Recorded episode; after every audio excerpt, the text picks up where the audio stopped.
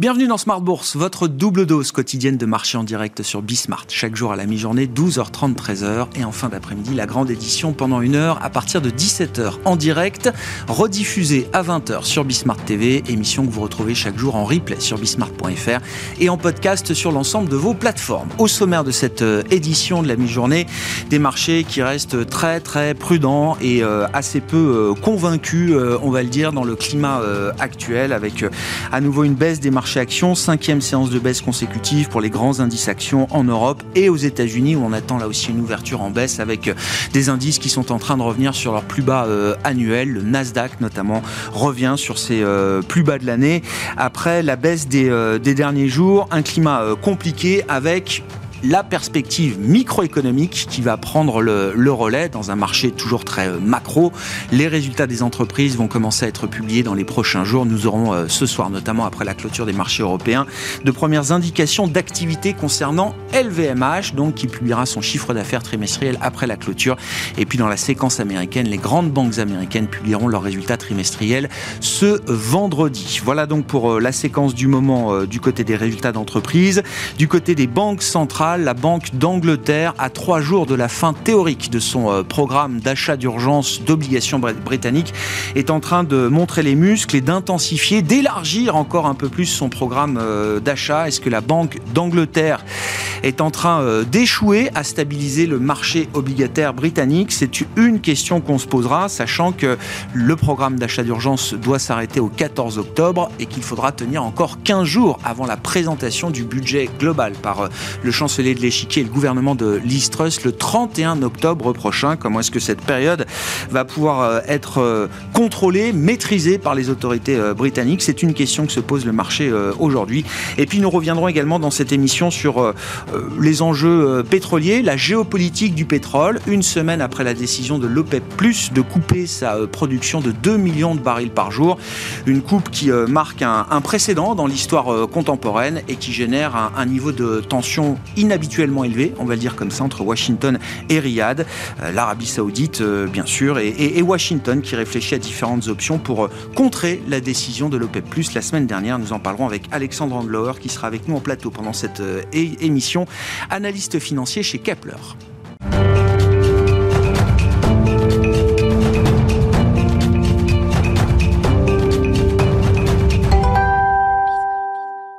Mais d'abord, les enjeux de marché et les enjeux pour euh, les banques centrales dans une ambiance toujours euh, très compliquée, notamment sur les marchés obligataires et sur les marchés obligataires britanniques en particulier.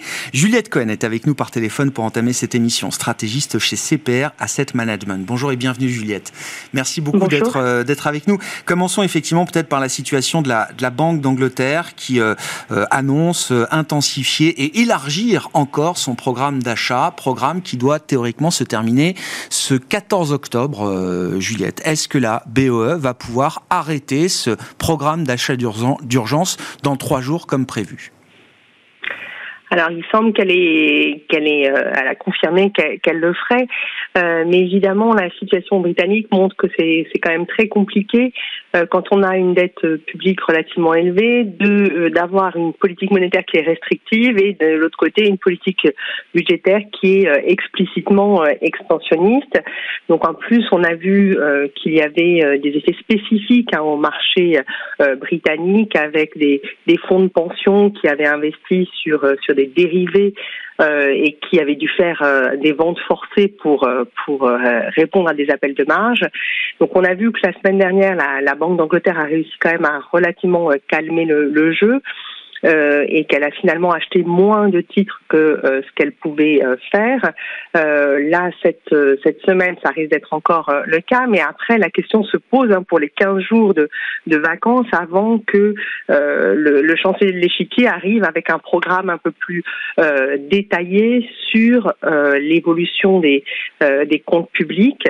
Donc là, on, on, imagine bien que le marché va aller tester encore la, la, la Banque d'Angleterre et qu'elle sera peut-être contraint d'intervenir à nouveau pour des questions de stabilité euh, financière.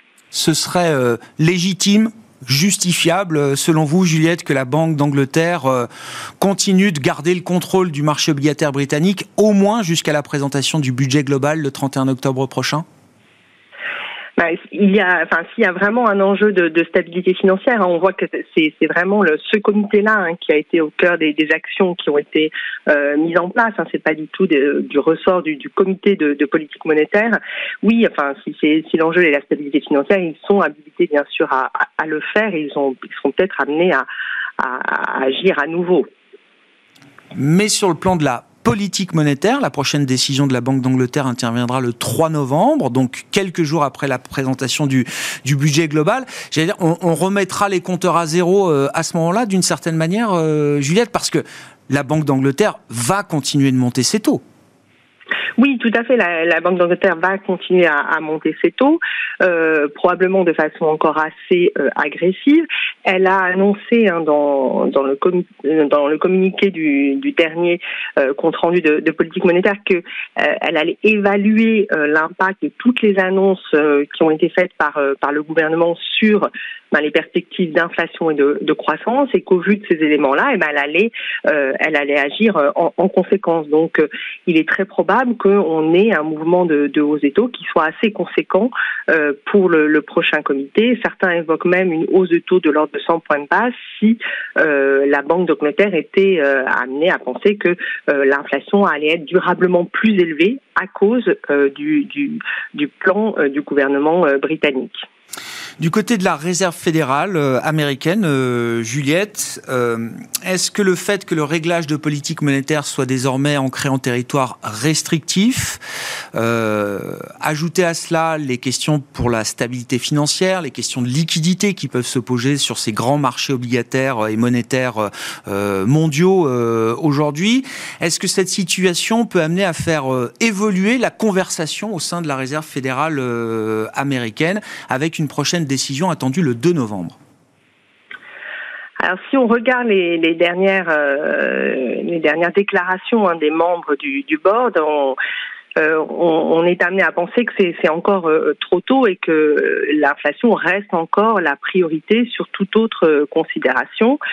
Euh, et, euh, et on va euh, très probablement sur sur le, le, chemin annoncé des dots, hein, c'est-à-dire soit 75 BP en novembre et 50 BP en décembre, soit 50 et 50, mais on, on, poursuit la, la, normalisation de la politique monétaire. Et et euh, je dirais que euh, ce, ce, mouvement va se, va se prolonger comme euh, finalement comme attendu, euh, en tout cas pour pour les États-Unis. Après, le chiffre qui va être important, c'est le, les chiffres de jeudi, hein, les, les, chiffres d'inflation. il est probable qu'on ait une inflation totale qui soit en ralentissement parce que les prix de l'énergie sont effectivement en baisse hein, sur les, les dernières semaines. Euh, il y a une interrogation encore sur euh, l'inflation hors alimentation et énergie, euh, parce que la composante euh, logement risque encore d'accélérer, mais euh, on a un autre élément qui est important, qui est le prix de voiture, qui est beaucoup plus incertain. Donc cette inflation corps pourrait encore accélérer en, en, septembre, et, et donc euh, on a euh, ce chiffre-là sera assez euh, assez important, mais euh, en tout état de cause, le, le ralentissement sur l'inflation totale sera pas de, suffisant pour que euh, la, la, Fed ne, ne, conserve pas la priorité à l'inflation. Ah. Et ça veut dire qu'en cas de, de, de, risque pour la stabilité financière, en cas de risque important pour euh, la liquidité peut-être sur des marchés clés euh, monétaires, obligataires euh, américains, la Fed se réserverait le droit d'intervenir, mais sans euh, renverser le cap de sa politique monétaire. Tout à fait. Elle était déjà intervenue euh, quand il y avait eu euh, un manque de, de liquidité en fin 2019, euh, notamment sur des opérations de, de repo euh, à, court terme. Donc c'est quelque chose qui éventuellement pourrait être envisagé s'il y avait des problèmes pour sur la liquidité du marché américain. Merci beaucoup Juliette, merci pour cet euh, éclairage euh, sur le, sujet des politiques euh, monétaires, hein, des politiques monétaires qui essayent de garder le, le, cap de la normalisation tout en gérant des effets de bord de plus en plus importants sur la, la stabilité de certains marchés. Juliette Cohen qui était avec nous par téléphone, stratégiste chez CPR Asset Management.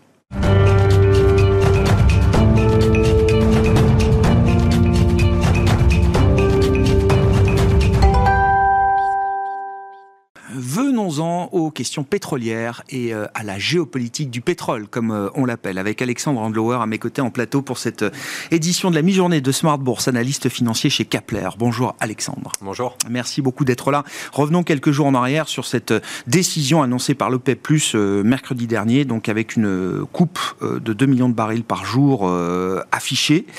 où est le rationnel? De cette décision, selon vous, euh, Alexandre, et euh, quel va être, quel est déjà peut-être physiquement l'impact de cette décision sur les marchés pétroliers? Alors, il y en a plusieurs. Le premier, c'est qu'il ne faut pas oublier que les prix du pétrole ont fortement chuté, de euh, l'ordre de 30 à 40 par rapport au plus haut qu'on a connu à la fin du, fin du printemps.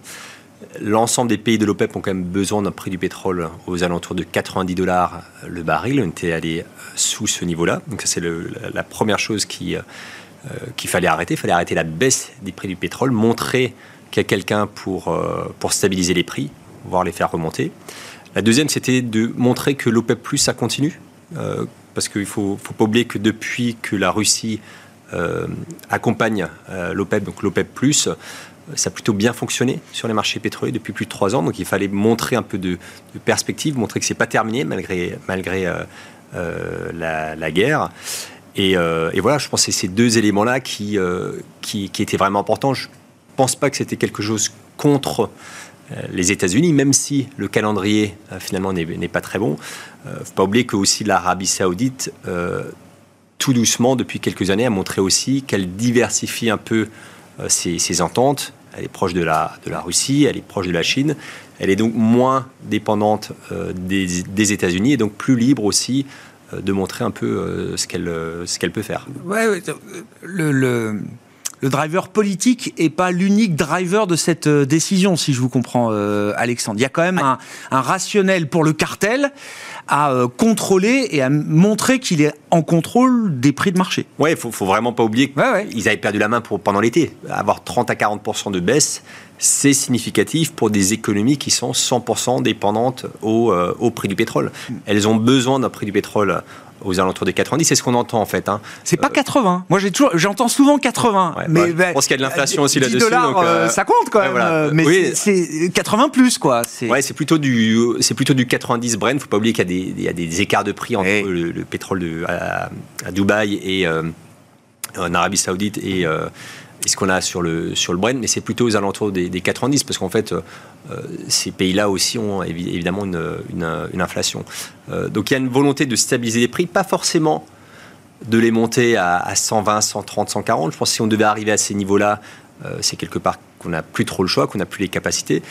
L'OPEP a aussi mentionné, enfin l'Arabie Saoudite, parce que c'est quand même eux qui, qui, ont fait quelque chose au, final, qui veulent reprendre la main sur les capacités disponibles. Effectivement, on a ce problème structurel sur le pétrole qui a pas assez d'offres. Mmh. Euh, et donc, si les prix devaient remonter à un, moment, on a ce coussin. Euh, alors, 2 millions de barils affichés. Au final, quand on fait les calculs, c'est plutôt aux alentours de 600 000 à 1 million. Tout simplement parce que l'ensemble de ces pays-là étaient déjà loin des euh, capacités de production annoncées. Et donc, on n'était pas du tout au niveau. Euh, Il y a plusieurs pays au sein du cartel qui n'arrivent pas à atteindre les objectifs de, production qui leur sont fixés. C'est hein. d'ailleurs la majorité. La majorité. C'est d'ailleurs la majorité. Les, les, pays qui sont en capacité de monter la production, c'est les Émirats arabes unis, et l'Arabie Saoudite principalement.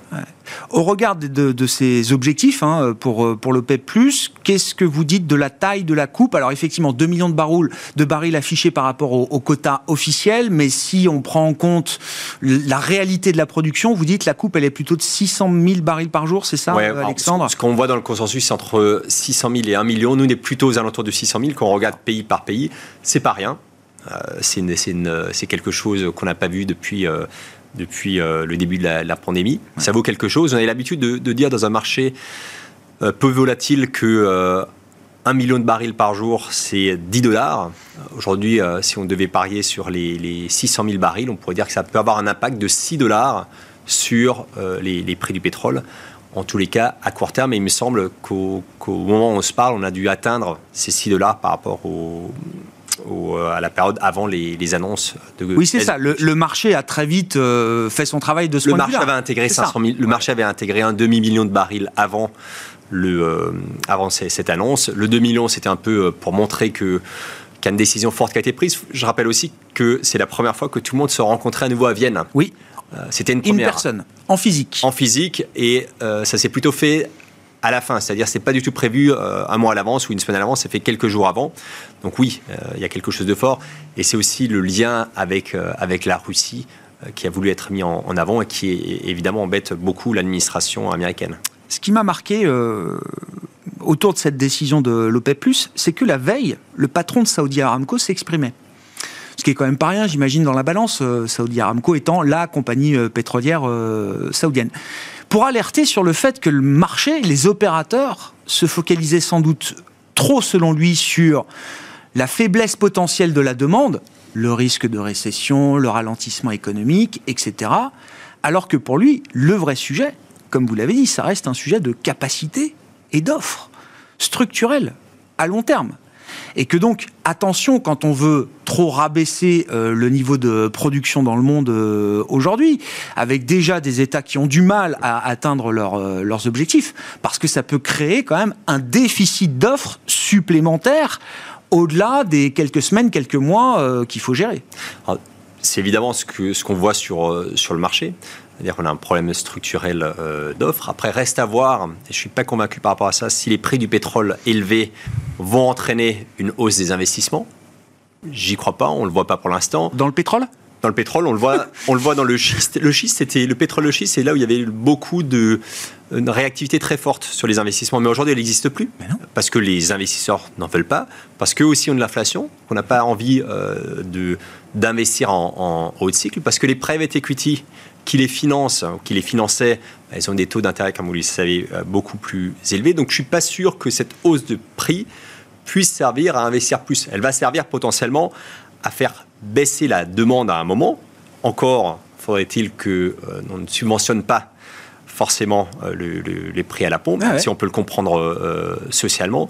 Donc oui, on a un problème structurel. Oui, on va à un moment voir des prix du pétrole beaucoup plus élevés, sauf si forte récession quand rappeler la, nature de la baisse qu'on a vue. Pourquoi on a eu cette baisse? Il y a eu plusieurs facteurs. Le premier, c'est euh, une baisse de la demande en Chine à cause de la stratégie zéro Covid.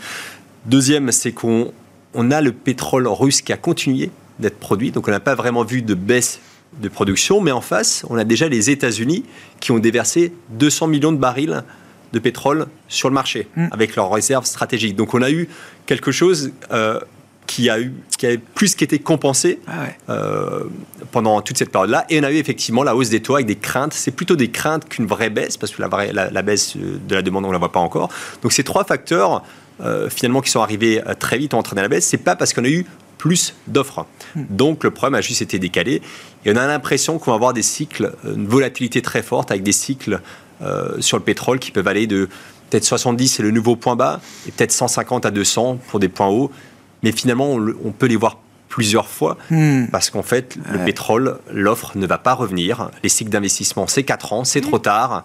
Euh, donc, il va falloir systématiquement aller faire baisser la demande. La question est à quel niveau de prix on fait baisser euh, la demande? Euh, Pour l'instant, on ne le sait pas.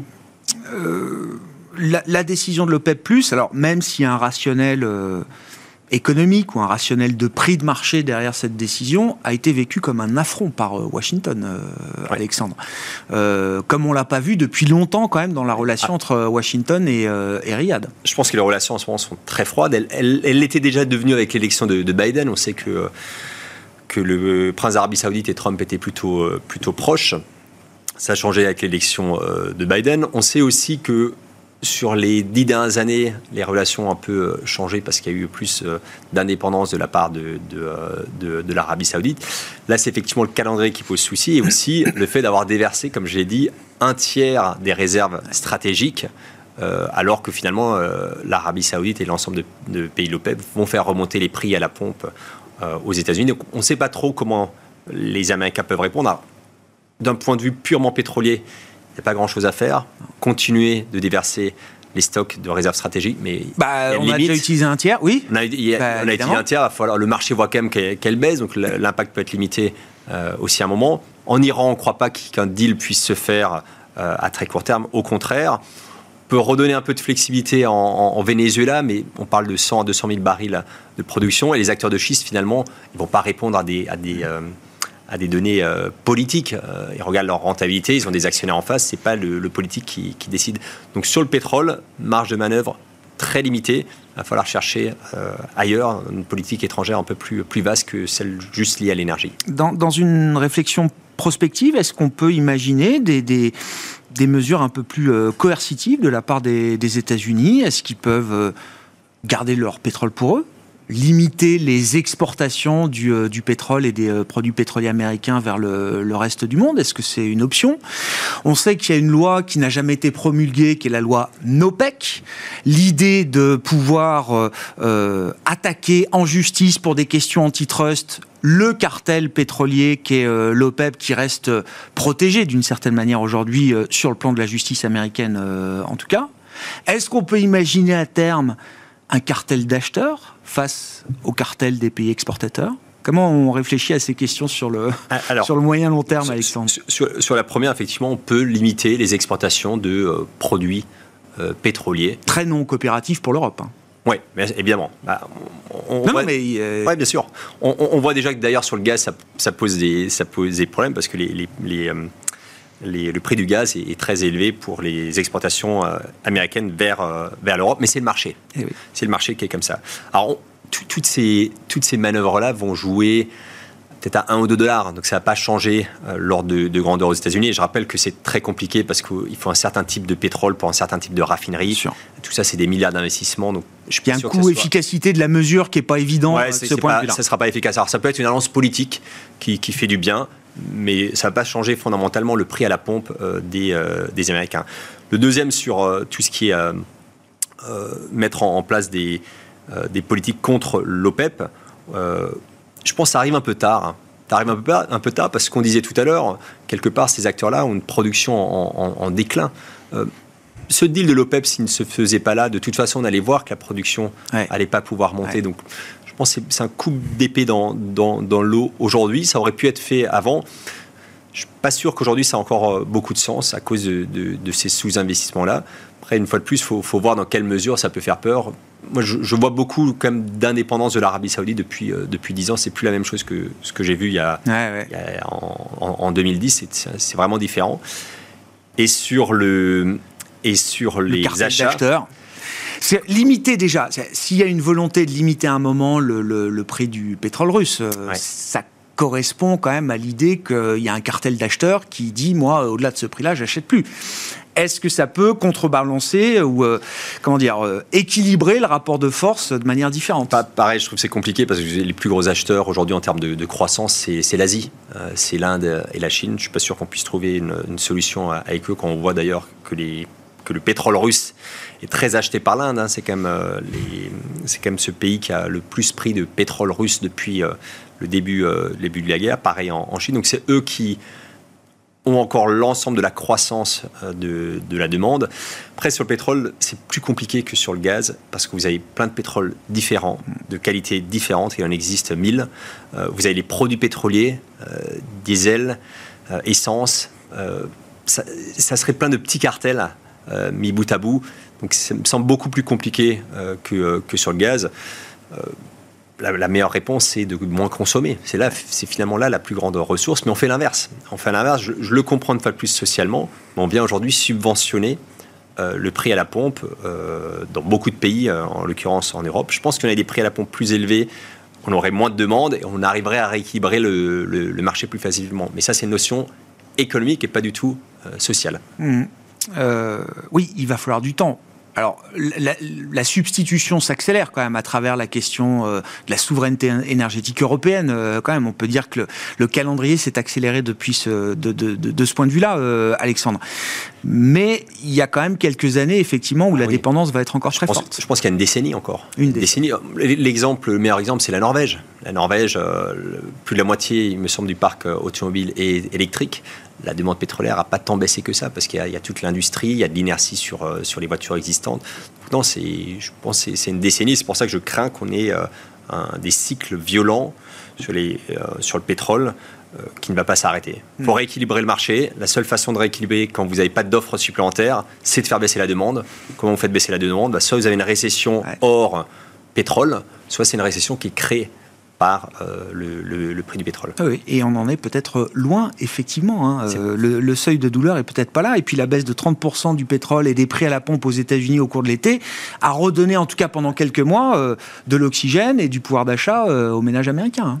Ah, et c'est aussi là où, pour l'instant, l'administration Biden s'en sort pas trop mal parce qu'on est encore loin des niveaux élevés qu'on a, qu'on a connus le prix du pétrole rebaisse un peu aujourd'hui. On pense que le marché a déjà intégré cette décision. Euh, le marché est structurellement euh, déficitaire, donc il y a d'autres choses à intégrer encore.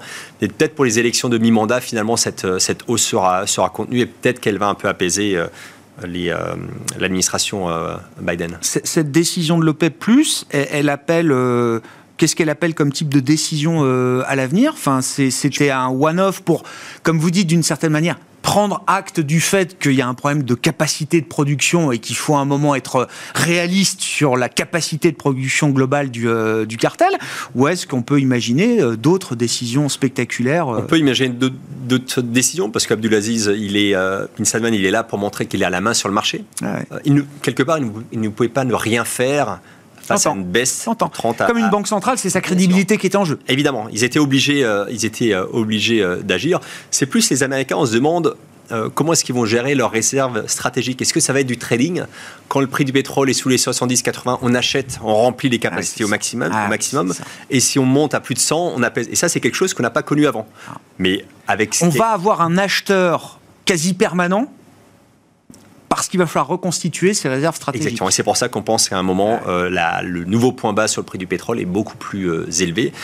Et le point haut, ben, il va dépendre de euh, d'à quel niveau la demande commence à, à être impactée. Oui, ou pas. Et si la Chine rouvre et si la Chine en termine avec son zéro Covid C'était euh, une réflexion du patron de Saudi Aramco, euh, justement, quand il parlait des problèmes d'offres euh, structurelles.